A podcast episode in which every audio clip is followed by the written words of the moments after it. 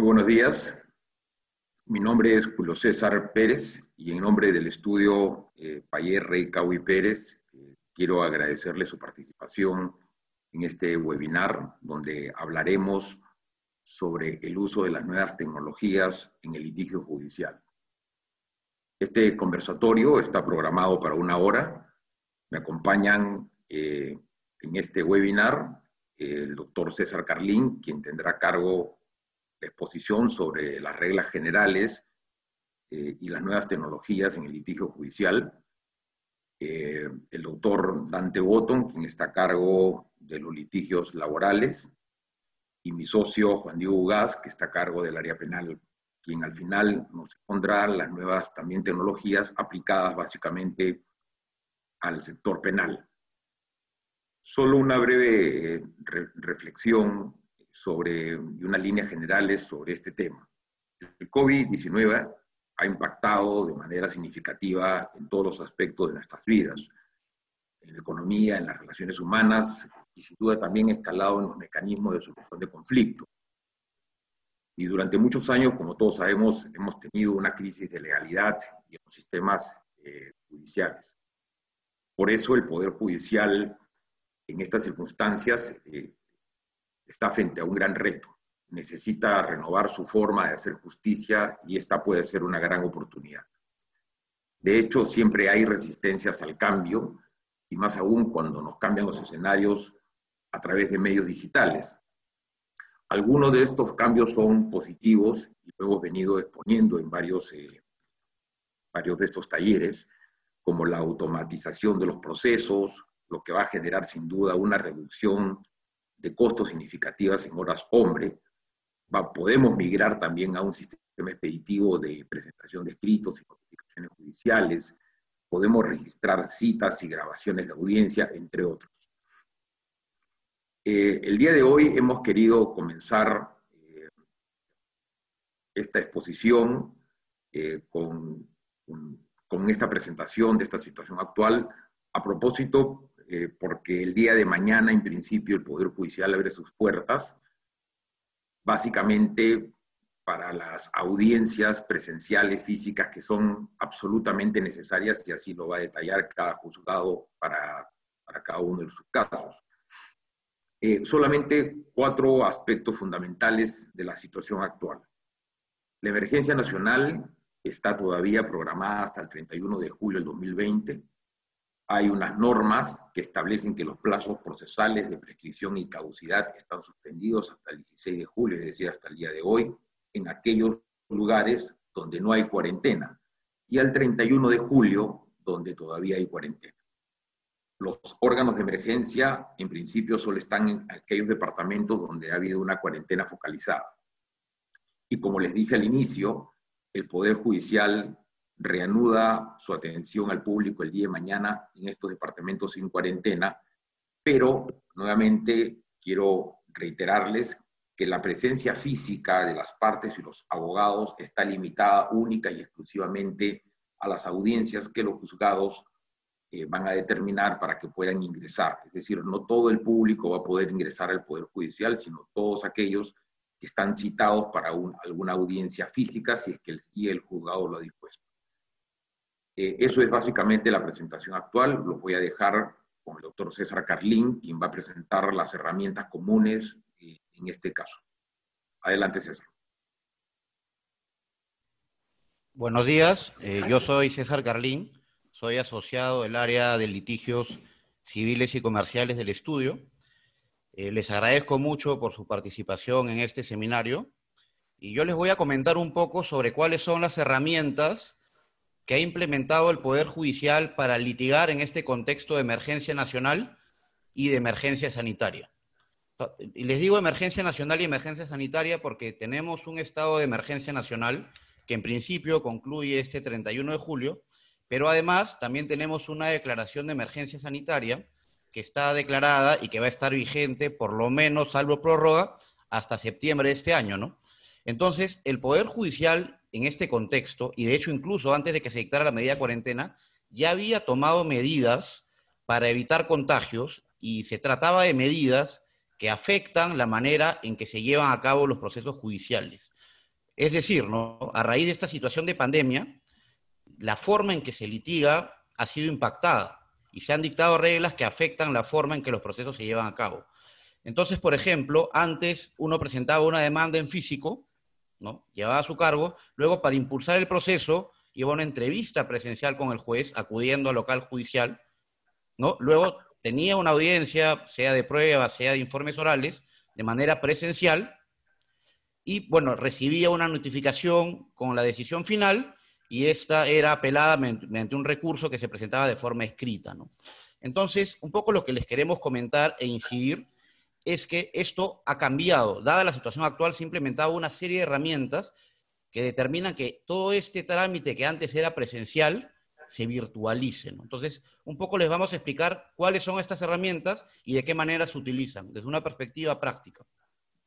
Entonces, estas herramientas, si bien no se han implementado al 100% y en, su y en su totalidad, tienen, tienen pensado una implementación total. O sea, se trata de que esto se extienda, de que estas medidas que le voy a explicar se extiendan absolutamente todos los procesos civiles, comerciales, contenciosos administrativos, constitucionales, laborales y penales. Entonces, esto está ya bastante avanzado y está en vía de una implementación total. Entonces, ahora los detalles de cada herramienta se los voy a dar al explicar cada una de ellas. A ver, estas son las herramientas en general. Tenemos el SINOE, que es el Sistema de Notificaciones Electrónicas, que es un sistema que ya existía previamente, pero cuya aplicación se ha potenciado y se está extendiendo. La plataforma ha sido mejorada, como les voy a explicar a continuación. Tenemos la mesa de partes electrónica, que también era una herramienta preexistente, pero que se ha generalizado ¿no? de manera notoria. Tenemos para la Corte Suprema, que aún no tiene instalado el sistema de mesa de partes virtual, un sistema de ingreso de escritos por correos electrónicos, Luego, para aquellos escritos que no puedan ingresar por algún defecto de la mesa de partes electrónica o por falta de implementación, tenemos un mecanismo de citas electrónicas para presentación excepcional de escritos en la mesa de partes física, eh, obviamente en la sede judicial en donde se encuentre el órgano jurisdiccional. Para efectos de entrevistas, tenemos este sistema, el juez te escucha, que también es una plataforma que ya se había creado de manera previa a la pandemia, pero que no se estaba utilizando. Entonces se ha dispuesto la aplicación de este mecanismo para que todas las, para que todas las entrevistas con los magistrados sean virtuales. Luego, y esto es bastante importante también, tenemos un sistema de audiencias virtuales y hay un protocolo establecido para que las audiencias, que en principio siempre eran presenciales, se lleven a cabo de manera virtual y ahora más bien la audiencia presencial va a ser la, eh, la excepción. Y bueno, y finalmente vamos a hacer una breve mención a los mecanismos electrónicos que ha implementado el Tribunal Constitucional para efectos de la tramitación en esa sede de procesos constitucionales. A ver, comenzamos con el sistema de notificaciones electrónicas SINOE. Este es un mecanismo que existía desde el año 2008, ¿no? Y claro, ahora, a raíz de la pandemia, se ha dispuesto que la notificación de todas las resoluciones se, realice de manera obligatoria a través del SINOE, incluso en los casos en los cuales la ley dice que tiene que haber notificación física. Entonces, a pesar de eso, se está notificando todo electrónicamente, de, de, manera tal que la parte interesada en darse por notificada lo puede hacer sin necesidad de esperar a la notificación física. Muy importante, para poder acceder a este servicio de casilla electrónica, uno tiene que registrarse ante el Poder Judicial. Tiene que registrarse a través de esta plataforma. Y algo que es importante también es que se ha creado un procedimiento expeditivo, hay personal informático habilitado en cada corte para hacer una inscripción y tramitación enteramente virtual de la casilla electrónica.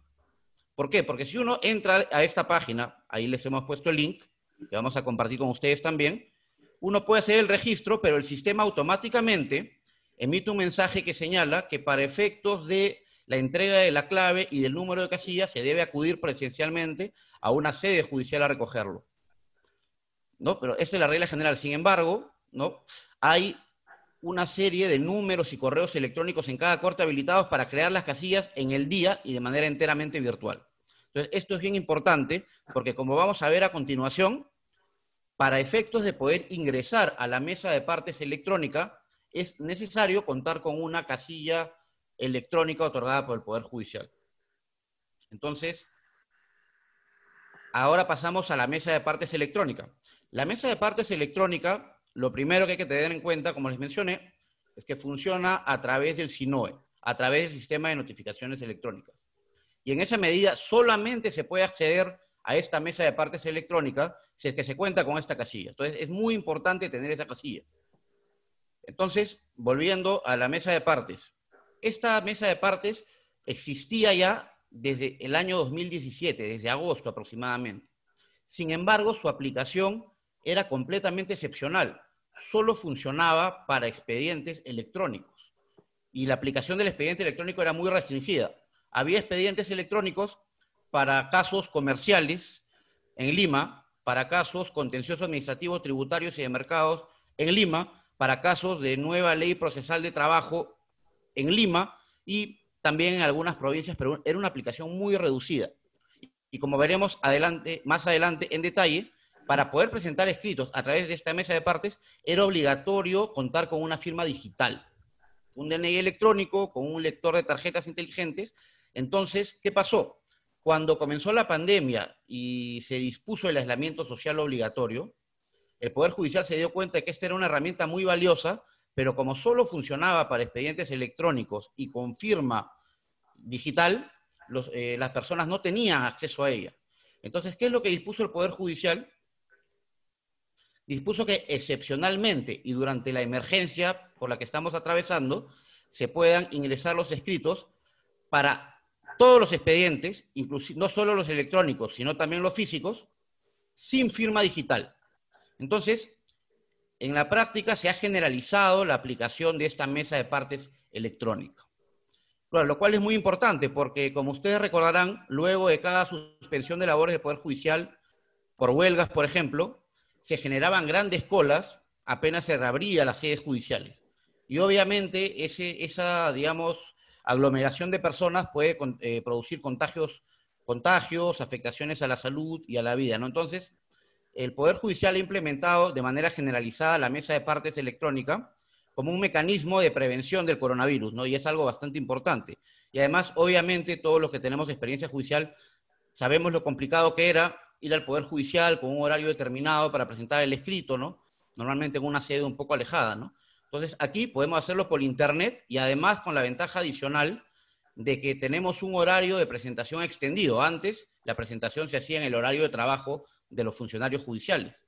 Ahora los escritos, el Consejo Ejecutivo del Poder Judicial ha establecido que se pueden presentar hasta, hasta las 23.59 horas y a pesar de que se presenten después de las cuatro y media del horario de labores general, se entiende presentado y recibido ese mismo día, ¿no? Con plenos efectos para el cómputo de plazos procesales. Entonces, ahora les voy a pasar a explicar un poco cuáles son los requisitos para poder usar la mesa de partes electrónica, ¿no? Y les voy a explicar cuáles son estos requisitos cuando se trata de eh, una presentación con firma digital y cuando se trata de una presentación sin firma digital. obviamente, para producir el escrito necesitamos contar con un procesador de textos como Word, es una plataforma, un programa que todos conocemos. Y acá viene, digamos, ya un poco lo distinto, ¿no? Necesitamos para poder, sobre todo para trabajar con los anexos, un programa para visualizar, crear, modificar y o combinar archivos PDF. Y hay programas como Adobe Acrobat, Nitro Pro, que se mencionan aquí. ¿Y esto por qué es importante? Porque, por ejemplo, cuando uno presenta un escrito con anexos, sea una demanda o un escrito de ofrecimiento de pruebas, uno tiene que ingresar archivos a la mesa de partes electrónica, con un peso determinado, por cierto, de 30 megas. Y para poder trabajar con estos, digamos, eh, archivos separados, porque la mesa de partes pide un archivo con el escrito y pide un archivo con los anexos, se tiene que primero tener los archivos separados y segundo, todos los anexos, que normalmente son varios en una demanda, unificados en un solo archivo. Unificados en un solo archivo. Entonces, para poder hacer esto, trabajar con varios archivos en formato PDF, unificarlos, modificarlos, reorganizarlos, se necesita un programa para trabajar con PDF, ¿no? Entonces, esto es bien importante. A ver, luego, si se trata de un escrito que va a ser presentado con firma digital, se necesita o un DNI electrónico o un certificado digital. A ver, ¿por qué es importante la firma digital? A pesar de que de manera excepcional se ha dispuesto que, los escritos puedan ingresar sin firma digital, sino también confirma una firma escaneada simple, ¿no? O sea, hay firma digital, que es el, un mecanismo que está certificado, ¿no? O sea, de acuerdo a la ley de firmas y certificados digitales, la firma digital tiene el mismo valor que una firma manuscrita, ¿no? Entonces, a pesar de que se permite la presentación de escritos sin firma digital y solo con una firma gráfica escaneada simple, para los que no cuenten con firma digital, es de, digamos, de vital importancia la firma digital porque si uno presenta un escrito con firma digital, ese escrito tiene plenos efectos, no requiere de una confirmación posterior. En cambio, si al amparo del protocolo se presenta un escrito sin firma digital y con una firma escaneada simple, el órgano jurisdiccional, de acuerdo a los protocolos, va a exigir que ese acto con firma escaneada simple se ratifique. O sea, es importante, ¿por qué? Porque si uno ingresa todos sus escritos con, una firma escaneada simple y no con una firma digital, va a tener que hacer un acto de ratificación posterior. Entonces, claro, al final, si se presentan muchísimos escritos, va a tener que hacer muchísimos actos de ratificación. Pero bueno, volviendo al tema del DNI electrónico certificado digital, hay una precisión importante. Cuando recién salen los protocolos del Poder Judicial, se menciona como mecanismo exclusivo para efecto de hacer una firma digital el DNI electrónico. Sin embargo, ya posteriormente el Consejo Ejecutivo aclaró a través de los reglamentos y de las conferencias dadas que la firma digital eh, funcional para efectos de la mesa de partes electrónica no es solo la del DNI electrónico, sino la emitida con un certificado digital vendido por cualquier empresa autorizada por el INDECOPI, que es el ente rector en el sistema de infraestructura de firmas digitales. Entonces, por ejemplo, si alguien quisiera presentar un escrito con firma digital, puede acceder a cualquiera de estas empresas, a los interesados nos pueden escribir y les podemos enviar la relación de las empresas autorizadas que están en el portal Indecopy y pueden adquirir un certificado digital y con este certificado firmar con la misma validez que con el DNI electrónico y con plenos efectos para el proceso judicial. Luego, en caso se firme con un DNI electrónico, se necesita un lector de tarjetas inteligentes, que es un dispositivo en el cual se inserta el DNI y que le permite a la computadora reconocer el certificado digital que está asociado al DNI electrónico. Es un aparato muy pequeño, muy barato, con las especificaciones que aparecen en la diapositiva, que tiene que ser compatible con ISO IS 7816. Esto es solo cuando se firme con un DNI electrónico. Cuando se firma con un certificado digital, el tema es enteramente digital. Eso se instala en la computadora y automáticamente aparece ahí.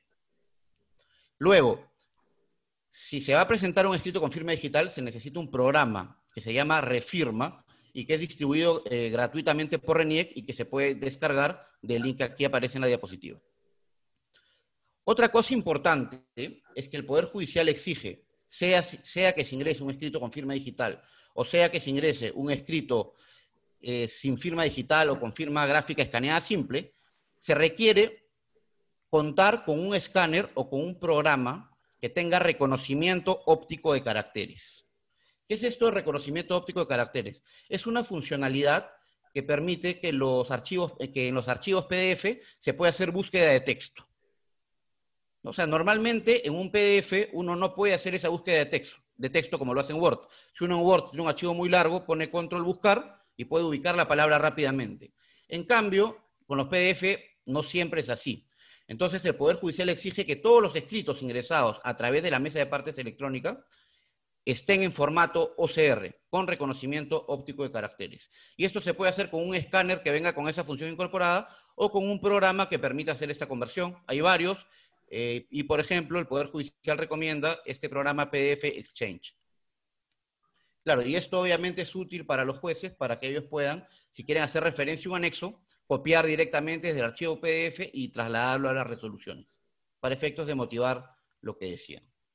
Entonces, digamos, mencionados estos requisitos, si se quiere presentar un escrito con firma digital, simplemente el archivo con el escrito de desde Word se guarda en formato PDF, Word tiene esa opción, los anexos se escanean con la opción de reconocimiento óptico de caracteres, se graba obviamente en formato PDF, se abre el programa Refirma, se firman los escritos y los anexos con el certificado digital o con el DNI electrónico, y se ingresa a la mesa de partes electrónico, electrónica, se completan los datos y se suben los archivos firmados digitalmente.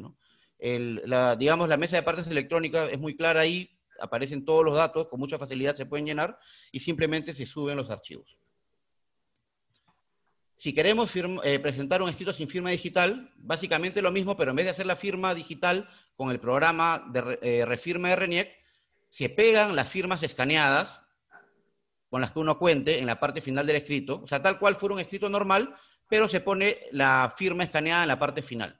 O en todo caso, si es que no tienen la firma escaneada, simplemente imprimen el escrito, lo firman y lo escanean y producen un archivo que, es el reflejo del escrito firmado en original. Luego se guarda el escrito en formato PDF, se escanean los anexos con la funcionalidad OCR y se ingresa a la mesa de partes electrónicas, se completan los datos y se suben los archivos. Entonces, nuevamente, la diferencia entre presentar con firma digital y sin firma digital es que con firma digital no es sujeto a ratificación y cuando se presenta sin firma digital, con firma gráfica escaneada, se tiene que hacer un acto de ratificación posterior. Luego, entonces, hemos visto mesa de partes electrónica. Ahora vamos a ver los correos electrónicos en la Corte Suprema. La Corte Suprema, aún por temas informáticos, no ha podido eh, implementarse, implementar la mesa de partes electrónica. No ha podido acoplar su sistema informático a la mesa electrónica. Entonces, como de todas maneras es necesario seguir eh, tramitando procesos en la Corte, convocando audiencias y seguir recibiendo escritos, se crearon todos estos correos electrónicos. Entonces, hay un personal, hay personal encargado de estos correos en cada sala. Este personal maneja los correos, recibe los escritos y los traslada vía trabajo remoto al sistema informático del Poder Judicial y con lo cual se pueden seguir tramitando los procesos en la Corte Suprema. Luego tenemos el, mecanismo de cita electrónica para mesa de parte física. Este mecanismo es importante porque como la mesa de partes electrónica es un piloto que se está implementando, pero que todavía no es perfecto, entonces ha ocurrido que a veces falla. Entonces, como a veces falla esta mesa de partes electrónica, es necesario para poder presentar un escrito, sobre todo en temas urgentes, poder presentarlo de manera física. Y para esto se ha establecido este aplicativo, ahí aparece el link, en donde uno accede y puede generar una cita para presentar ese escrito en diversas sedes judiciales. Entonces, claro, esto también, por ejemplo, la Corte de Lima ha dispuesto su funcionamiento oficialmente a partir de mañana, pese a que la, plataforma ya existía desde antes. Entonces, en principio, va a ser posible presentar estos escritos de manera física con esta previa cita. Y la Corte, en la nota de prensa que sacó hace pocos días, fue muy clara en señalar que la persona que no cuenta con la cita generada a través de este aplicativo, que es un ticket, no va a ser atendida. ¿no? Entonces es muy importante generar ese ticket para poder ser atendido y no ir hasta el Poder Judicial sin que su escrito sea recibido. Luego tenemos como plataforma virtual el sistema del juez te escucha. En el juez te escucha, bueno, es una plataforma que existía desde septiembre del año pasado, pero que no se había implementado de manera generalizada y no se estaba utilizando, de hecho. Y esta plataforma lo que permite, se ha dispuesto su aplicación obligatoria para efectos de las entrevistas, es tener una entrevista con el juez en el mismo horario de atención que antes había para citas presenciales, a través de la plataforma Google Meet. Entonces, si uno quiere entrevistarse con un juez para los temas de impulso que están permitidos, accede a, esta, a este aplicativo a través del link que ahí aparece y que también está publicado en el portal web del Poder Judicial. Uno ingresa o con su casilla electrónica o ingresa con su DNI y puede separar una cita. Entonces, una vez que se ingresa, como pueden ver en la presentación, hay una pestaña, y un botón que dice nuevo, uno accede, inmediatamente después tiene que identificar su expediente para ver si es que la plataforma está funcionando para ese expediente. Si uno encuentra su expediente, bien, ingresa y separa su cita. Y ahí aparece una opción de horarios que, según hemos visto, son los mismos horarios que estaban funcionando para las citas presenciales. En principio, esto podría tener cambios, pero en principio está funcionando así. Entonces, uno simplemente separa la cita, señala los horarios y ya tiene registrada la cita. Entonces, en la plataforma, luego, va, va a aparecer un link de videoconferencia. Entonces, esto también está en vías de implementación no está funcionando todavía adecuadamente, pero se entiende que desde mañana ya debería funcionar sin problemas. Ahora, muchos preguntan, claro, los jueces no, me están respondiendo por ahí, ¿qué hago si mi expediente no está en el juez de escucha? Una opción es presentar un escrito dando el, el correo Gmail con un número de celular y coordinar la entrevista directamente con el juez. Eso es algo que también está funcionando y que es posible hacer. Bueno, y finalmente, respecto al Poder Judicial, tenemos las audiencias virtuales. Estas audiencias virtuales funcionan con Google Meet. Y bueno, acá varias cosas. Primero, que para poder ser convocado a una audiencia es necesario proporcionar una dirección de correo de email y un número de celular. Porque la plataforma Google Meet requiere funcionar con un dominio de Google. Ahora, acá hay algo que es importante. Puede ser un Gmail o puede ser también un correo institucional que funcione con la plataforma de Google. No necesariamente tiene que ser un Gmail. Sin embargo, recomendamos, digamos, para efecto de evitar cualquier observación, que se haga a través de un Gmail, porque a pesar de que el protocolo dice que puede ser con un correo Gmail o cualquier correo asociado a este dominio, muchos secretarios están observando esto y solo están aceptando Gmails, ¿no?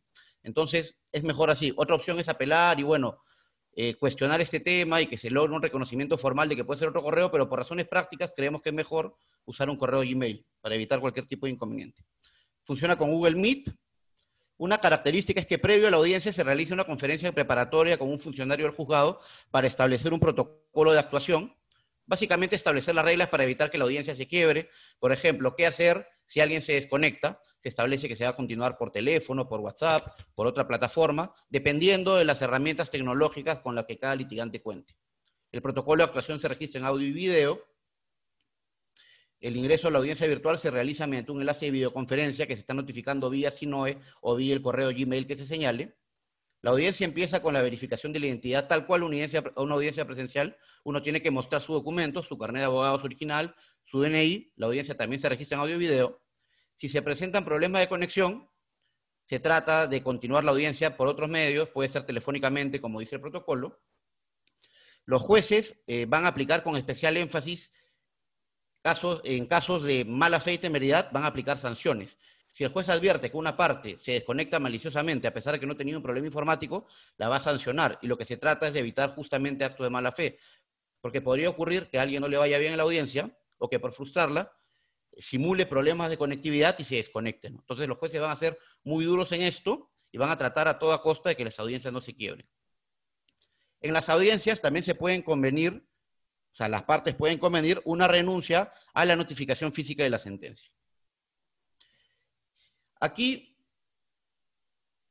respecto de las audiencias, hay que tener en cuenta y estar muy atentos a que cada juzgado también está dictando reglas específicas para las audiencias, plazos especiales, eh, señalamiento de qué abogados pueden participar, número de abogados a participar. Entonces, hay que estar muy atentos a lo que establezca cada juzgado respecto del protocolo. O sea, no basta el protocolo, hay que ver las reglas especiales que cada juez establece respecto a este protocolo. Y finalmente, en el Tribunal Constitucional tenemos estos mecanismos. Hay una ventanilla virtual para visualizar expedientes escritos, que es esta de aquí.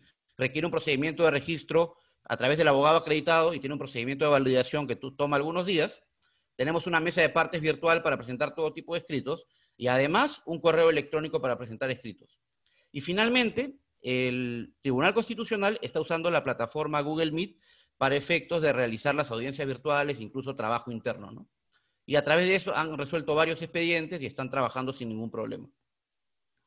Entonces, eh, los dejo con Dante Botton para que él trate el tema de audiencias virtuales en materia laboral. Muchas gracias.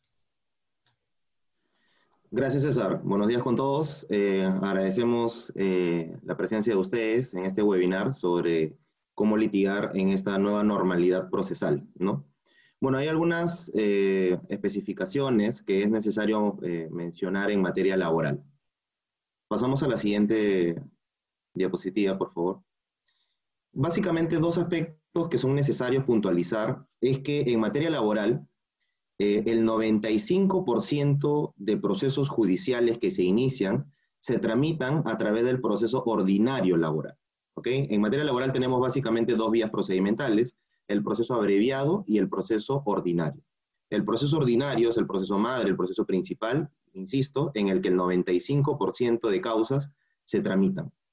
¿Cuál es la particularidad del proceso ordinario laboral? Y digamos, esta es una particularidad del litigio laboral que la contestación de la demanda no se presenta o no se presentaba, como vamos a ver, eh, a través de la mesa de partes, sino que eh, la empresa demandada, porque normalmente el demandado en un proceso laboral es el empleador, la empresa demandada lo que hacía era presentar el escrito de contestación en la audiencia de conciliación.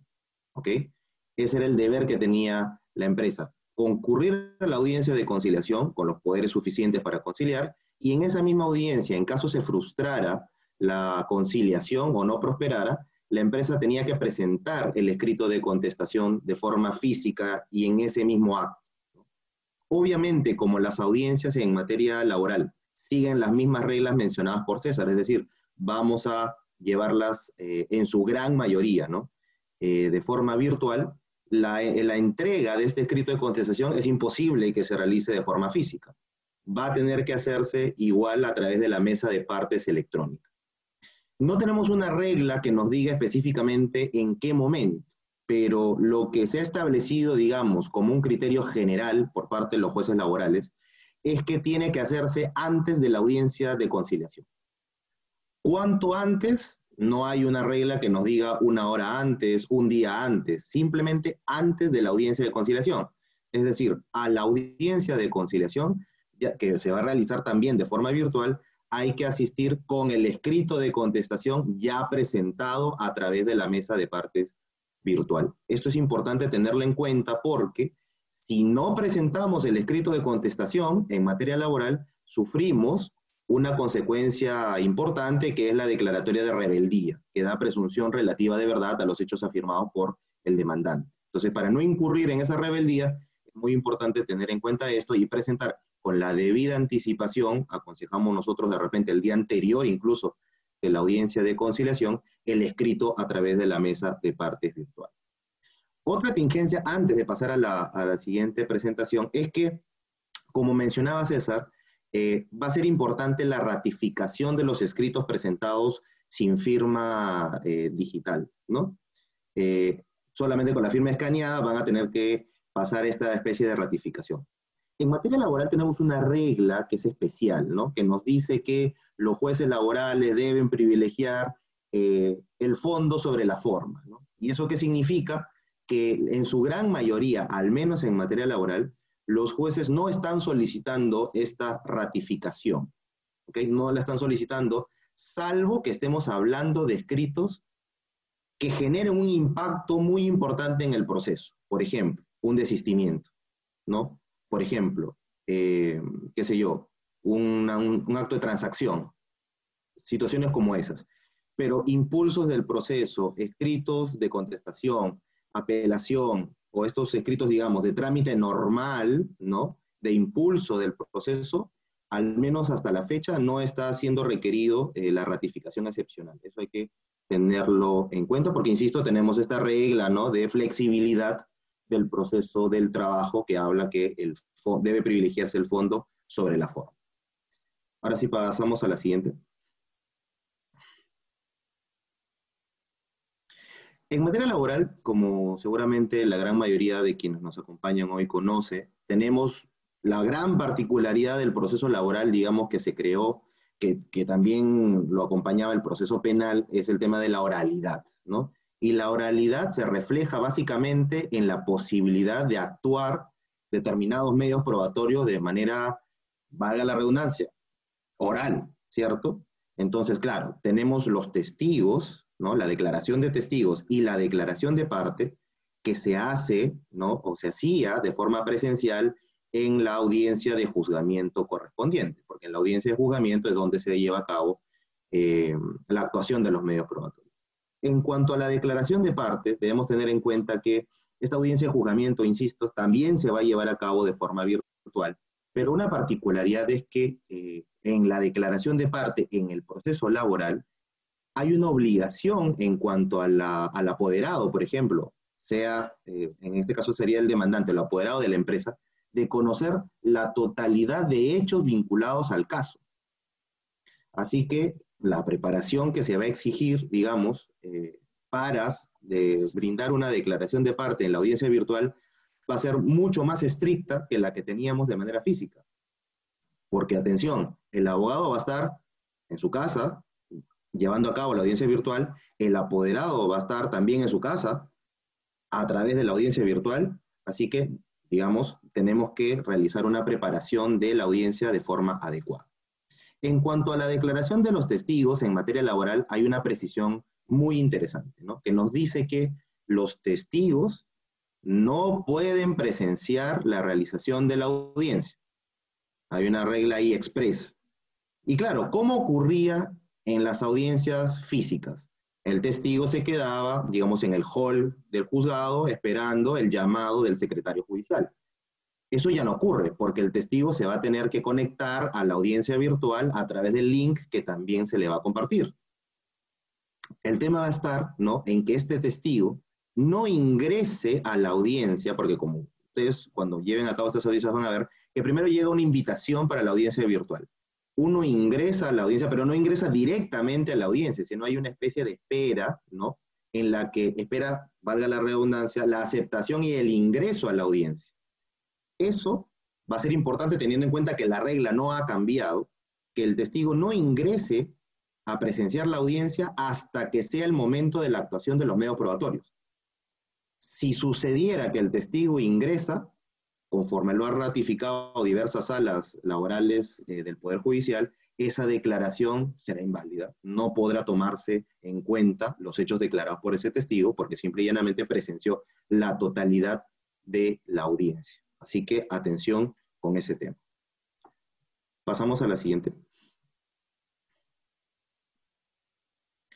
Y dos temas puntuales para eh, conversar luego con, Juan Diego, que nos va a hablar sobre los temas penales.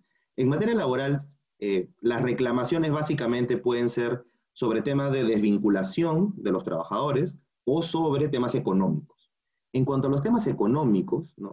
Eh, una, digamos, una gran carga que tienen los empleadores es tener que presentar los libros de planilla, las boletas de pago y demás documentación. Claro, lo que puede hacer que una contestación sea muy voluminosa, pero debemos recordar que en la nueva ley procesal del trabajo hay una regla que le permite al juez acceder a la planilla electrónica de forma directa. Entonces, podríamos utilizar ese, digamos, esa habilitación que tiene el juez para justamente agilizar el proceso y no tener que llevar, digamos, eh, demasiada documentación impresa en la contestación de la demanda, sino hacer referencia al juez de que él puede acceder a la planilla electrónica de manera virtual y no tener que sobrecargar la contestación de la demanda. Finalmente, un fenómeno que está pasando mucho es que Así como nosotros teníamos el tema de Justicia TV, donde veíamos los casos emblemáticos ¿no? del Poder Judicial en materia penal a través de la televisión, algo que está sucediendo hoy es que diversos órganos jurisdiccionales, por ejemplo, la octava sala laboral de Lima, yo los invito, ustedes seguramente todos tienen su celular ahí en el momento que nos están viendo, luego de este webinar accedan al Facebook de la octava sala laboral, donde van a poder verificar y revisar en vivo audiencias en materia laboral. Claro, y esta publicidad, digamos, que tienen los procesos laborales exige, ¿no? Exige una, eh, digamos, cautela por parte de los empleadores porque su poder disciplinario va a estar expuesto en estas audiencias, por ejemplo, ¿no? O algunas temáticas van a estar expuestas en estas audiencias. ¿Qué significa esto? Un reforzamiento en cuanto a la concurrencia en estas audiencias un reforzamiento y conocimiento y dominio del caso en concreto que se está tramitando. Porque, por ejemplo, hace dos semanas salió una audiencia, que incluso fue comentada, el resultado de esa audiencia, en la que un empleador eh, había presionado y casi obligado a su trabajador a firmar una renuncia. Entonces, claro, ese tipo de circunstancias están expuestas hoy en las redes sociales y es un aspecto que debemos tener en cuenta. Por el contrario, si nosotros tenemos una falta grave muy fuerte, la publicidad juega a nuestro favor, porque claramente va a ser visto por todos que el poder disciplinario del empleador fue correctamente eh, efectuado. Esto es básicamente lo que queríamos comentar sobre eh, las particularidades que tiene el litigio laboral y los dejo con Juan Diego. Buenos días con todos. Eh, bueno, muchas gracias este, por estar hoy día con nosotros aquí. Y bueno, yo eh, continuando un poco con lo, que, con lo que ya se ha señalado, voy a explicar eh, las particularidades que tiene pues, el, litigio, el litigio penal en, este, en, esta nueva, en esta nueva realidad virtual que tenemos. Eh, hay como saben, pues el, mundo penal tiene bastantes diferencias con el tema procesal y con el tema eh, laboral, procesal civil y el tema laboral. Para empezar, nosotros los penalistas no hemos parado durante el estado de emergencia. Eh, hemos tenido muchos casos, incluso en los primeros días del estado de emergencia, donde existieron detenciones a, a, empresas que según la autoridad pues no debían operar, pese a que según los decretos de urgencia sí deberían hacerlo detenciones por delitos a gente que incumplía con las medidas sanitarias. También hemos tenido diligencias eh, de casos con prisiones preventivas que ya venían antes de la pandemia, que han tenido que, realizarse diligencias por la urgencia que es. Entonces, en realidad, nosotros los penalistas no hemos parado, como les decía, pero también es cierto que en el tema penal pues hay muchas deficiencias eh, con respecto a las herramientas tecnológicas. Entonces ha habido mucho sobre la marcha, ¿no? Yo como experiencia personal les puedo contar que que un cliente fue, fue detenido en los primeros días del estado de emergencia, un gerente de una empresa que estaba autorizado a operar, un call center, pero según la autoridad no estaban cumpliendo las medidas sanitarias y bueno, se intervino, lo llevaron detenido al, gerente y al momento de realizar la declaración, que además fue en pleno estado de emergencia, con cuarentena, con impedimento de salir, e incluso esto ya era además en la hora del toque de queda en la noche, y había que realizarse la declaración, porque si no declaraba a esta persona, pues no lo iban a liberar. Y yo estaba obviamente en mi casa como todos y logro hablar con, con el policía, con el fiscal, le digo, bueno, doctor, yo estoy en mi casa, no puedo salir, si salgo me van a detener, no tengo pase, en esa época no existían pases, no había nada, ¿cómo hago? Hagamos la diligencia vía telefónica, vía WhatsApp, yo me, yo me conecto y estoy al costado de mi cliente para que pueda ejercer su derecho de defensa.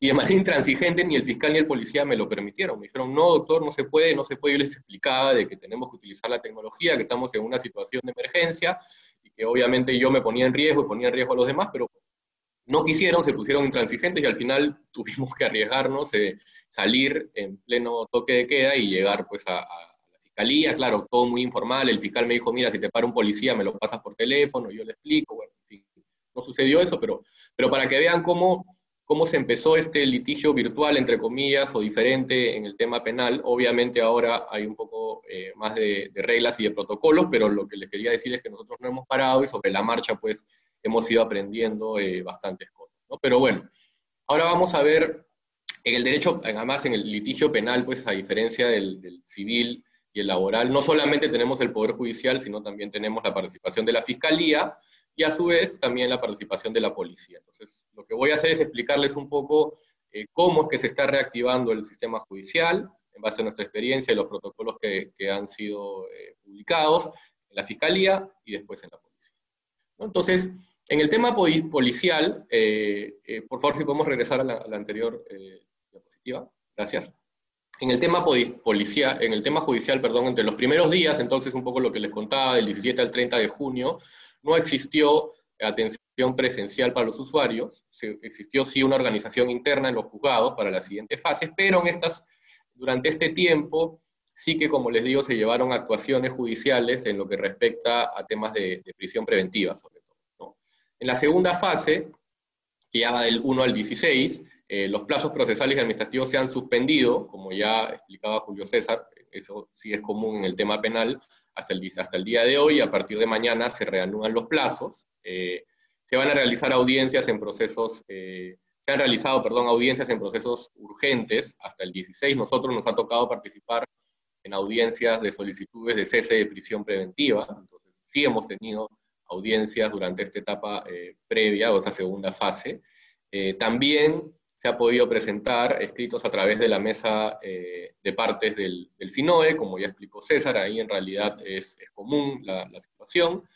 Y también eh, ha habido esta, esta, problemática de la presentación física de escritos, puesto que, como ya también explicó César, hay un límite en, en, en, la capacidad eh, de los escritos que se pueden presentar, y si alguna, en algún momento uno presentaba algún escrito que superaba esto, pues se tenía que, se tenía que solicitar hacer de manera, de manera presencial. ¿no? Y bueno, la atención ha sido entre 9 de la mañana y 2 de la tarde para las veces en las que ha tenido, se ha tenido que hacer alguna presentación eh, física. ¿no?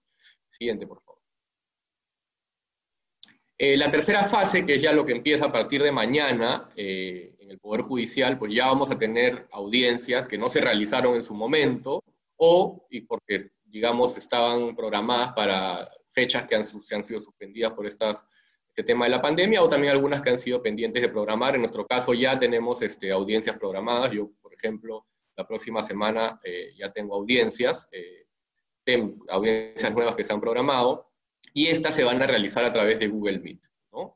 Eh, de manera excepcional también podrán haber audiencias presenciales, pero como ya también explicó César, lo genérico va a ser de que sea a través de, de Google Meet. En el tema penal, en el cuando existe una lectura de sentencia, pues generalmente se lee toda la sentencia, es una diligencia bastante engorrosa, y luego de ello se pregunta a las partes si, si es que desean apelar o no.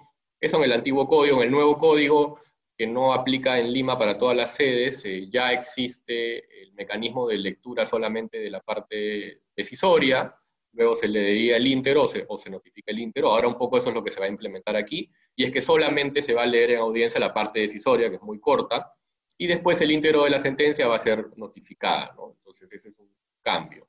En el tema de la entrevista con los jueces, aquí sí que es diferente a lo que, a lo que les explicaba eh, César, porque este programa, el juez te escucha, en realidad, al día de hoy, no hay una resolución que disponga que no aplica para, para el tema penal, pero al día de hoy, si tú ingresas y pones los datos en la web que les, que les pasó eh, César, si uno pone los datos de un expediente penal, simple y llanamente el sistema no te va a permitir eh, tener acceso a una entrevista con un juez porque no está habilitado para, para penal. Entonces aquí un poco eh, eh, nos encontramos con un problema porque no hay una situación formal, no hay una, una manera formal de pedir una cita a través de, de, una web. Entonces lo que se tiene que hacer es hacer una coordinación directa con cada juzgado para llevar a cabo una teleconferencia mediante Meet o cualquier eh, medio digital, WhatsApp, ahí va a depender de cada juez, ¿no? lo que, con lo que trabaje cada juez. Entonces lo que se tiene que hacer es ir a la web eh, del Poder Judicial, al Facebook del Poder Judicial, de cada juzgado en particular, y poder ver cuál es el mecanismo que están utilizando para tener comunicación, ya sea un número telefónico o ya sea un correo electrónico, pues se comunica con el juzgado y se coordina caso por caso cómo es que se va a poder llevar a cabo la, la entrevista. ¿no? En el tema de los seguimientos de expedientes, también el, en, el tema penal pues es un mundo diferente, porque a diferencia de, del procesal civil y el procesal laboral, nosotros no tenemos un sistema al cual podemos acceder. Uno antes de la pandemia, si tenía un expediente civil, pues simplemente entraba al sistema y podía hacer seguimiento al Estado, podría ver cuando se ha citado una audiencia, se podía ver pues cuando una parte ha presentado un escrito, en fin. Nosotros nunca hemos tenido eso en, en el tema penal tampoco lo tenemos al día de hoy. Entonces, el seguimiento del expediente eh, se hará también dependiendo de cada mecanismo o aplicativo electrónico que cada corte establezca, correo electrónico, número telefónico, WhatsApp. No, tenemos una web, no tenemos un sistema mediante el cual podamos hacer seguimiento. habrá que buscar, y eso es lo complicado, el teléfono, el correo de cada juzgado, comunicarse y ver la manera de que, se pueda hacer esto. Pero aquí no hay no hay nada, digamos, este, formal, ¿no? Siguiente, por favor. Eso en cuanto al tema del Poder Judicial, que como ven es, muy similar al tema procesal civil, al tema procesal laboral, pero hay algunos matices que son los que hemos señalado con los que hay que tener un poco de, cuidado porque no hay claridad hasta el día y eso no quita de que más adelante pues, se puede implementar el juez de escucha para el tema penal, que se puede implementar, esperemos, un mecanismo para hacer seguimiento a los expedientes, pero al día de hoy la realidad es lo que les acabo de. Obviamente, si existe algún tipo de cambio, pues se los vamos a, informar oportunamente. Entonces, ahora pasamos a la Fiscalía, que es un mundo totalmente distinto al del Poder Judicial. Aquí los plazos se han suspendido también hasta el 16, a partir de mañana reanudan todos los plazos eh, procesales, digamos, a nivel fiscal. Eh, la suspensión de labores se ha mantenido en, ciertos eh, distritos donde la pandemia pues todavía todavía está un poco complicada y existe cuarentena, como Anca, Charequipa, Ica, Junín, Huánuco, Madre de Dios y San Martín, donde hasta el 31 de julio van a estar suspendidos los plazos. ¿no? Lo que sí ha continuado y va a continuar son los servicios de turno y posturno en las fiscalías penales de familia, prevención del delito y especializadas. Como ustedes saben, pues, por más que exista pandemia, eh, los delitos no paran. ¿no? Durante, durante toda la etapa de confinamiento han existido una serie de delitos, no solamente delitos vinculados con, temas sanitarios, sino robos, hurtos. Hemos visto muchos temas de violencia contra la mujer, feminicidios, en fin. Entonces, todo eso ha venido sucediendo durante el estado de emergencia y evidentemente pues tiene que haber un fiscal de turno para que aparezca cuando hay un homicidio, cuando hay un delito. Entonces la fiscalía en realidad nunca ha parado en el tema de turno y posturno, ¿no? que son los, temas flagrantes que, se dan, pero sí que han parado obviamente en las investigaciones fiscales que ya estaban en trámite. ¿no? Eh, se han difundido también correos electrónicos institucionales que va a utilizar cada distrito fiscal. Ahora les voy a explicar un poco por qué se ha hecho esto. Y el horario de atención, cuando hay atención presencial, eh, va a ser de 8 de la mañana a 4.45 de la tarde. Siguiente, por favor. Entonces, ¿cómo ha ido evolucionando la reactivación del Ministerio Público? Pues desde el 8 de julio eh, se implementó el funcionamiento, eh, se, implementó, perdón, el funcionamiento del módulo de citas fiscales, un programa que se llama CITAF, a través del cual los usuarios podrán gestionar citas con los despachos fiscales a nivel nacional. Esto es importante porque vamos a ver que eh, la Fiscalía hace algún tipo de distinción con respecto a los programas que tiene, pero con, con referencia especial al programa de citas, este sí que es a nivel nacional, o sea que en cualquier Fiscalía del Perú uno va a poder ingresar al sistema y pedir pues una cita eh, con el fiscal. Ahora, estas citas podrán ser virtuales o presenciales. Uno entra al sistema y ahí te va a dar la opción de si va a ser virtual o si va a ser presencial. Va a depender eh, del fiscal, pero obviamente eh, la idea es que todas las citas puedan ser virtuales. En nuestro caso, ya hemos solicitado citas a través de este sistema y hemos tenido de las dos hemos tenido citas virtuales, pero también tenemos, por ejemplo, el día lunes tenemos una cita presencial en la Fiscalía de, Lima, en la Avenida Bancay, entonces depende mucho de, cada despacho fiscal, pero pueden ser de, ambas. Eh, una vez que se te da la, cita, eh, tú vas a poder no solamente tener cita con el fiscal, sino también te va a dar la opción de solicitar el estado del caso, una lectura de la carpeta fiscal o poder impulsar el proceso de alguna manera la investigación. Entonces, todo esto te permite hacer el sistema de citas, que como hemos visto en el Poder Judicial, en temas penales no tenemos, pero en Fiscalía sí que lo tenemos, ¿no?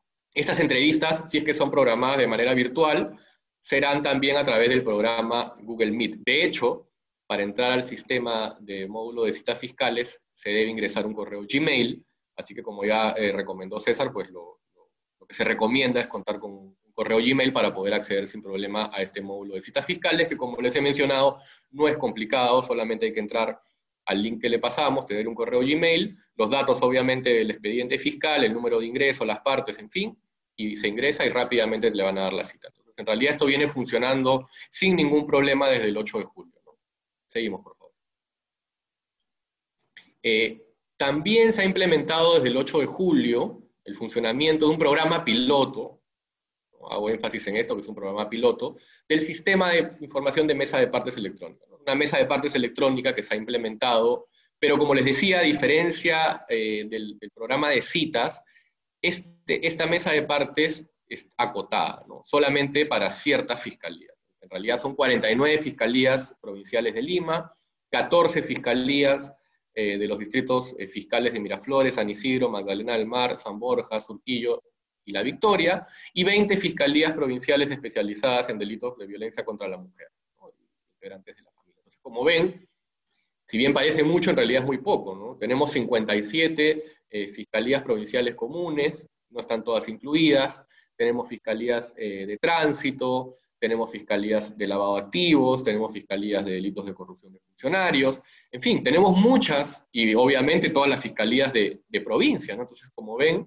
es muy poco son muy pocas las fiscalías en las cuales se va a poder tener acceso eh, vía la mesa de partes electrónica. Porque, vuelvo a repetir, es un programa piloto y entiendo que la idea es que si va funcionando bien, hasta ahora no hemos tenido ningún problema, se irán incorporando eh, más fiscalías. Entonces, ¿qué hacemos en, en, el resto de casos? ¿no? ¿Qué hacemos cuando quiero presentar un escrito en una fiscalía que no está en esta lista? Pues lo que se debe hacer, de nuevo complicado, es averiguar ya sea por Facebook, ya sea por la página del Ministerio Público, por Google, porque no hay otra forma, eh, cuál es el correo electrónico de la Fiscalía, el número de teléfono de la Fiscalía, comunicarse con esa Fiscalía y tener la presentación a través de vía eh, correo electrónico. Es cierto también que muchas fiscalías ya han ido publicando durante el estado de emergencia cuáles son sus correos electrónicos a través de los diferentes eh, medios de comunicación social, Facebook, Twitter, en fin.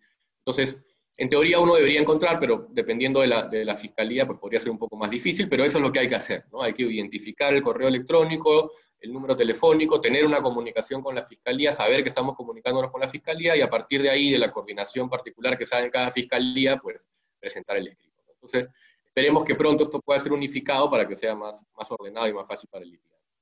Siguiente. Eh, a partir del 17, estas citas presenciales que les comentaba, a través del sistema CITAF podían ser citas virtuales o podían ser citas eh, presenciales. Las que son presenciales, que como mencionaba son de manera eh, excepcional, van a ser a partir del día 17. Como les decía, nosotros ya la próxima semana tenemos una, una programada. Y desde el 20 de julio se va a iniciar la etapa de transición en estos distritos fiscales que les comentaba, que todavía eh, tienen el tema de la cuarentena activa, entonces a partir del 20 van a empezar a coordinar, van a empezar a ver cómo es que van a reanudar sus actividades después del día. Eso no significa que va a haber atención, pero significa de que ya al menos desde el punto de vista interno ya tienen luz verde para empezar a coordinar sus actividades de reanudación. Seguimos. Eh, finalmente, eh, tenemos el tema de la Policía Nacional. Eh, la policía interviene de dos maneras. Una, cuando considera que se, que se han cometido un delito de manera flagrante. Imaginen ustedes una persona que está contagiando a alguien en la calle o que está eh, incumpliendo las medidas sanitarias transitando fuera del, toque de queda. En fin, en el tema de flagrancia, la fiscalía siempre va a la policía, perdón, siempre va a intervenir un homicidio, un robo, un hurto, un asesinato, lo que sea que suceda de manera flagrante, va a significar eh, la participación de un policía, y esto sí que no va a ser virtual, ¿no? No hay forma de detener a los delincuentes eh, de manera virtual, así que la policía tiene que estar eh, en la cancha, como decimos ahí, deteniendo a las personas que tenga que detener, evitando que se cometan los delitos, y obviamente eso después se deriva a un fiscal, esta actuación fiscal, esta detención, esta detención policial, perdón, va a ser derivada a un fiscal, quien va a ordenar el inicio de una investigación, en la cual, por supuesto, va a participar también la policía. Entonces, eh, como ustedes verán, la policía ha estado sumamente activa. De hecho, en, muchos casos que tenemos nosotros en provincia o, en algunas unidades policiales, cuando hemos querido coordinar algo con la policía durante el estado de emergencia, simplemente no los encontrabas porque estaban destacados en, distintos lugares para poder combatir el COVID, ¿no? Entonces, en el tema de la policía ha sido mucho, o está siendo mucho más lenta la implementación virtual, puesto que, como les digo, han estado todos trabajando y atendiendo emergencias durante todas estas semanas. Entonces, al día de hoy no hay un sistema eh, virtual para la policía. Están reactivándose progresivamente, están regresando algunos policías ya a sus unidades eh, técnicas especializadas. ¿Qué es lo que tenemos al día de hoy habilitado a nivel policial? Pues eh, la mesa de partes para la presentación física de denuncias. Como ustedes saben, cuando uno presenta una denuncia penal tiene dos opciones. Una opción presentar la denuncia directamente a la fiscalía, pero otra opción es ingresarla eh, directamente a la policía. Por ejemplo, un delito de estafa lo podemos ingresar en la división de estafas de la policía, o un delito informático en la división de alta tecnología de la policía, en fin. Entonces, si uno quiere presentar una denuncia ante estas entidades, no va a encontrar una mesa de partes virtual como el Poder Judicial o Fiscalía, sino va a tener que acercarse eh, presencialmente en la mesa de partes y presentar la denuncia, que va a ser recibida. Si bien se están priorizando delitos relacionados al estado de emergencia o flagrancia delictiva, pues también están recibiendo, lo, hemos hecho, eh, denuncias por estafa, por otro tipo de delitos. Obviamente la investigación va a caminar más lento porque para empezar el policía tiene que dar parte al fiscal y el fiscal tiene que emitir una disposición que abre investigación e iniciar los actos de investigación y eso podría tomar su tiempo, pero formalmente la denuncia va a ser recibida. No solamente está eh, eh, funcionando la mesa de partes para recibir denuncias, sino que también la mesa de partes física, repito, física, está habilitada para el seguimiento del caso. Entonces uno puede ir a la división de estafas, hacer su cola, ir a la mesa de partes y pedir información sobre, el caso. esto va a suceder en la división de estafas, robos, alta tecnología, en cualquiera de estas divisiones uno va a poder ir y tener acceso a la información, incluso si es que el instructor a cargo del caso está presente, no está de comisión o realizando alguna diligencia o de franco, uno va a poder entrevistarse con el policía de manera personal. Y aquí sí que no ha cambiado mucho eh, eh, la situación como estaba antes de la pandemia. Lo único que va a cambiar con respecto al tema policial es que, como les decía, los policías trabajan de la mano con los fiscales en las investigaciones. De hecho, la investigación la dirige el fiscal con participación del policía, y cuando la fiscalía pues ordena algún tipo de diligencia dentro del trámite de la investigación fiscal en la cual participe un policía, pues el policía tendrá que también eh, unirse a la tecnología y utilizar el medio tecnológico que dispone el fiscal. Imaginemos que la, fiscalía en el trámite de una investigación por estafa eh, manda la investigación a la policía y le pide al policía que tome la declaración del imputado, el fiscal tiene que estar presente en esa declaración. Entonces el fiscal seguramente no va a ir a la policía y le va a decir al policía, ¿sabes qué? Hagámoslo a través de Google Meet. Perfecto, entonces el policía tendrá que conectarse a Google Meet y obviamente el imputado y su abogado también. Entonces, esos, en esas circunstancias de diligencias policiales con participación de fiscalía, que sí que está autorizada para tener diligencias virtuales, como ya hemos visto, en esos casos la policía tendrá que adecuarse y obviamente tener la, diligencia de manera virtual siempre y cuando la naturaleza lo permita. Entonces, eso es en cuanto a la, a la policía. Y bueno, con eso eh, termino la exposición con referencia a cómo es que eh, se está reactivando el, tema penal en sus diferentes instituciones. Y bueno, ahora eh, los dejo con Dante, que va a, leer algunas de las preguntas y dependiendo de qué materia se trata, pues cada uno de nosotros eh, irá respondiendo. Nuevamente, muchas gracias por su presencia. Como ya les dijo Julio César, en nuestro portal informativo van a encontrar todo tipo de información con respecto al COVID y también eh, publicaciones, a, vamos a poder resolver sus dudas y consultas, informaciones relevantes. En fin, entonces los invito por, a que puedan ingresar a nuestra página web y tener acceso a toda esta información. Entonces, bueno, ahora eh, nuevamente gracias y los dejo con Dante. Gracias, Juan Diego. A ver, vamos a eh, absolver la eh, mayoría de preguntas que nos han dejado y aquellas que eventualmente puedan quedar sin respuesta, eh, les pediríamos que nos envíen un correo electrónico eh, conforme a la especialidad o a quien va dirigida la pregunta para poder absolverla con todo gusto. En la presentación, en la parte final, pueden ver nuestros correos electrónicos. La primera va dirigida a César, ¿no? Nos preguntan si podemos indicar los correos donde podemos escribir para solicitar una casilla electrónica. Claro, ahí lo que les pido es que nos escriban a los interesados porque hay varios correos y hay varios procedimientos de atención. Entonces, si nos mandan la solicitud por esa vía, les podemos responder el detalle del correo y además con todos los requisitos que son necesarios para que se abra la casilla, ¿no? Que puede ser una casilla para persona natural o para una institución privada, o sea, para una empresa. Puede ser un, una casilla institucional, ¿no? Y ahí se exigen poderes, el DNI del representante y una serie de requisitos que se los podemos detallar respondiendo la, la consulta que nos envíen. Gracias, César. Nos preguntan también si me han ordenado una consignación judicial antes del 16 de julio, con un plazo, me surgen dos dudas. ¿El plazo de vencimiento recién se contabiliza desde el 17 de julio? Y dos, ¿existe consignación judicial virtual o cómo podría proceder para cumplir? A ver, sobre el plazo, el plazo se considera suspendido, ¿no? Entonces, si el plazo estaba corriendo antes de que comenzara la suspensión, vale la redundancia, todo el periodo de suspensión no cuenta, entonces continúa computando su plazo desde el 17 de julio. O sea, esa es la regla, ¿no? O sea, es como si no hubiera existido todo el periodo de suspensión y se entiende que se reanuda el cómputo del plazo a partir del día de mañana 17. En relación al depósito virtual, claro, el, digamos, el Banco de la Nación del Poder Judicial tiene un sistema de depósito virtual, habría que ver de qué juzgado se trata, pero sí existe.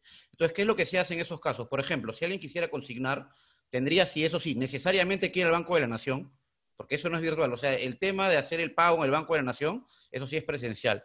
Pero es virtual en el sentido de que ya no necesariamente dan un certificado de depósito, dan un voucher con los datos digitales de la operación y ese voucher es puesto en conocimiento del juzgado. Y el juzgado con eso puede autorizar el pago. O sea, eso es lo que se puede hacer. Se va al banco, se genera el voucher y por la mesa de partes electrónica comunica al juzgado que ese voucher ya existe y que se ha realizado la operación. De hecho, en realidad el juzgado es automáticamente informado de la operación, porque se hace con número de expediente y todo, pero siempre es bueno acreditar el cumplimiento mediante un escrito. Pero sí, ese es el mecanismo, digamos, virtual, funciona así. Claro, y la parte interesada tiene que coordinar con el juzgado a través de la mesa de partes electrónica y claro, y cuando, por ejemplo, no haya respuesta a la mesa de partes electrónica, hay un tema adicional que es de utilidad.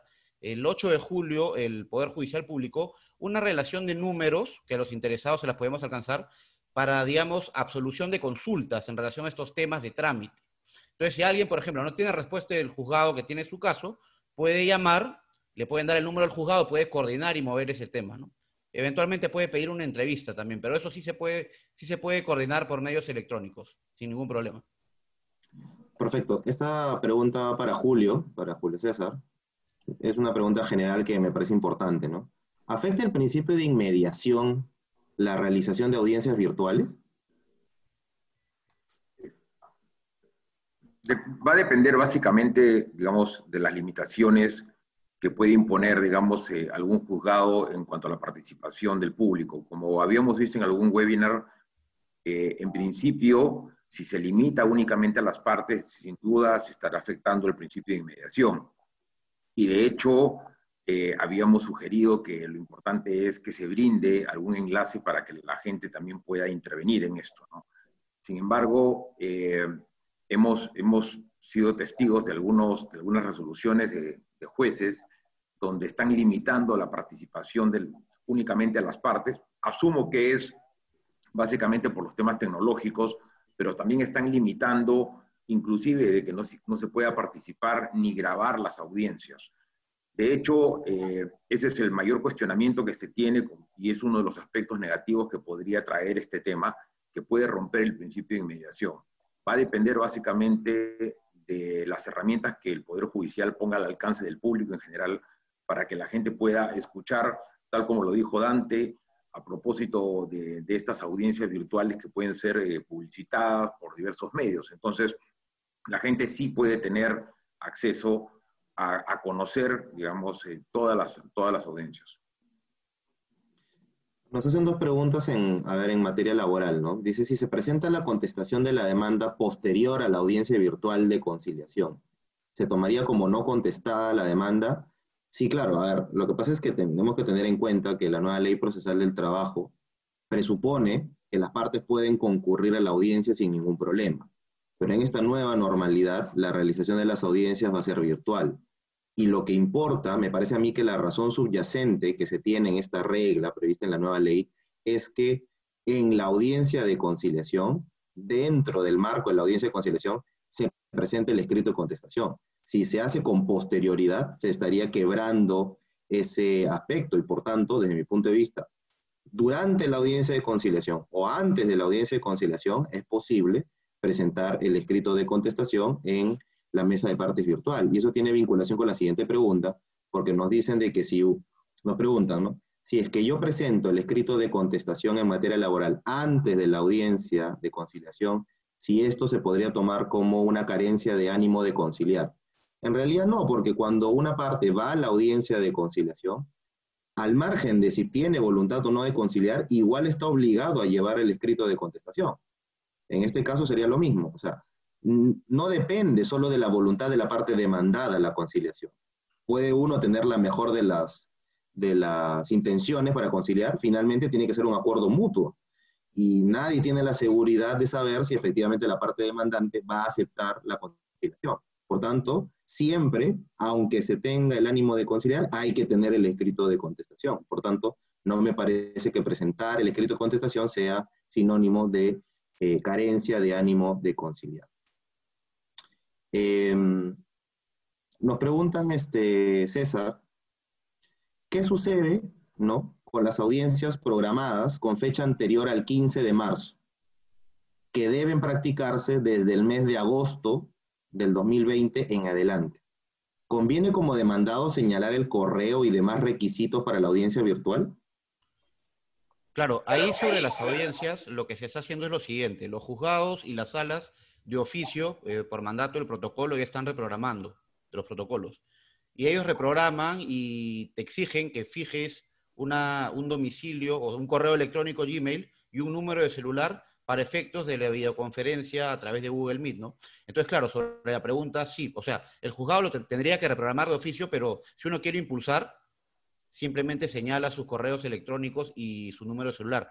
Y es más, en relación a señalar el correo email y un número de celular, el protocolo de audiencia ya establece que desde el acto 1, desde la interposición de la demanda o desde la contestación, ya es un deber, tal cual era un deber señalar el domicilio procesal físico y el domicilio procesal electrónico, ya es un deber señalar domicilio Gmail, señalar correo Gmail y señalar número celular. ¿no? Entonces, sí, la recomendación es que señalen en todos los procesos los correos Gmail el número de celular si es que quieren promover su impulso, ¿no? Es necesario. Gracias, César. Y una pregunta adicional, como para ir acabando. Nos preguntan si hay una empresa que es tercero en un proceso judicial. No es parte del proceso, y le ordenan cumplir con remitir información, ¿podrá remitirlo sin problema por la mesa de partes virtual a pesar de no ser parte? Claro, o sea, sí se puede. De hecho, en los últimos días hemos recibido varias consultas en ese sentido. O sea, sí se puede, pero siempre y cuando tenga una casilla electrónica. O sea, la, plataforma está, y si uno accede a la plataforma con la casilla electrónica, hay una opción que dice sujeto presentante, partes, sale el número de las partes, o tercero. Y si es un tercero, se le identifica, si le pone el número de RUC, si es una empresa. Sin embargo, si no tiene la casilla electrónica, no va a poder. ¿No? Entonces, eh, claro, ahí tiene dos opciones. O, crea la casilla, o va, saca una cita para una presentación física, ¿no? Eso, eso sería, pero sí se puede, ¿no? Con la casilla se puede sin ningún problema. Gracias, César. Con eso acabamos eh, las preguntas. Hay algunas que han quedado sin respuesta. Evidentemente agradecemos todas las preguntas. Insistimos que pueden remitirnosla a través de los correos electrónicos de cada uno de los participantes del webinar. Nos pueden mandar un correo y con todo gusto las absolveremos eh, oportunamente. Eh, simplemente para terminar, agradecerles también, como ha dicho Dante, su participación en nombre del estudio. Las preguntas que no han sido respondidas eh, las vamos a absolver de manera concreta cada uno de los correos que nos puedan enviar. Con todo gusto le vamos a absolver y tanto las normas que han salido al respecto y cualquier duda nos pueden alcanzar sus inquietudes y con todo gusto podemos responderlas. Muchísimas gracias por haber participado en este webinar. Hasta luego.